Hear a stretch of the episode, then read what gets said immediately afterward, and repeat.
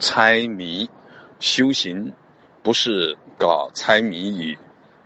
如果是自己没有直接的触证，呃，只是从语言思维上去推演，那么说出来的内容，自己内心都不是安定的，就好像是猜谜一样。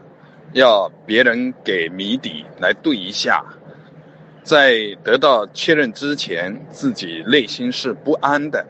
这种猜谜的行为是修行的障碍，是未证严正的行为。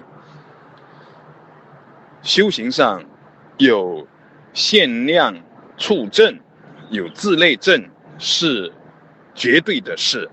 是就是，不是就不是。如果是，那么就是一时没有得到外在的印证，但是由于内在是直接的、真切的体证到这个觉受不会模糊，随着往前走，总是会有机会得到印证。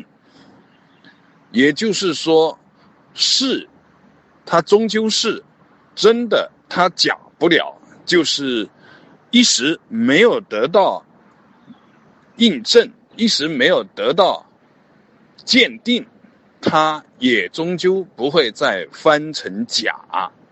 所以呢，不要担心错过，不要怀疑自己是否被误会，是。他就是担心自己被错过，担心是而不被印证，这个心形实际上是对法尔如是的力量信心不足的表现，也是我执傲慢习气深厚的现行。猜谜是。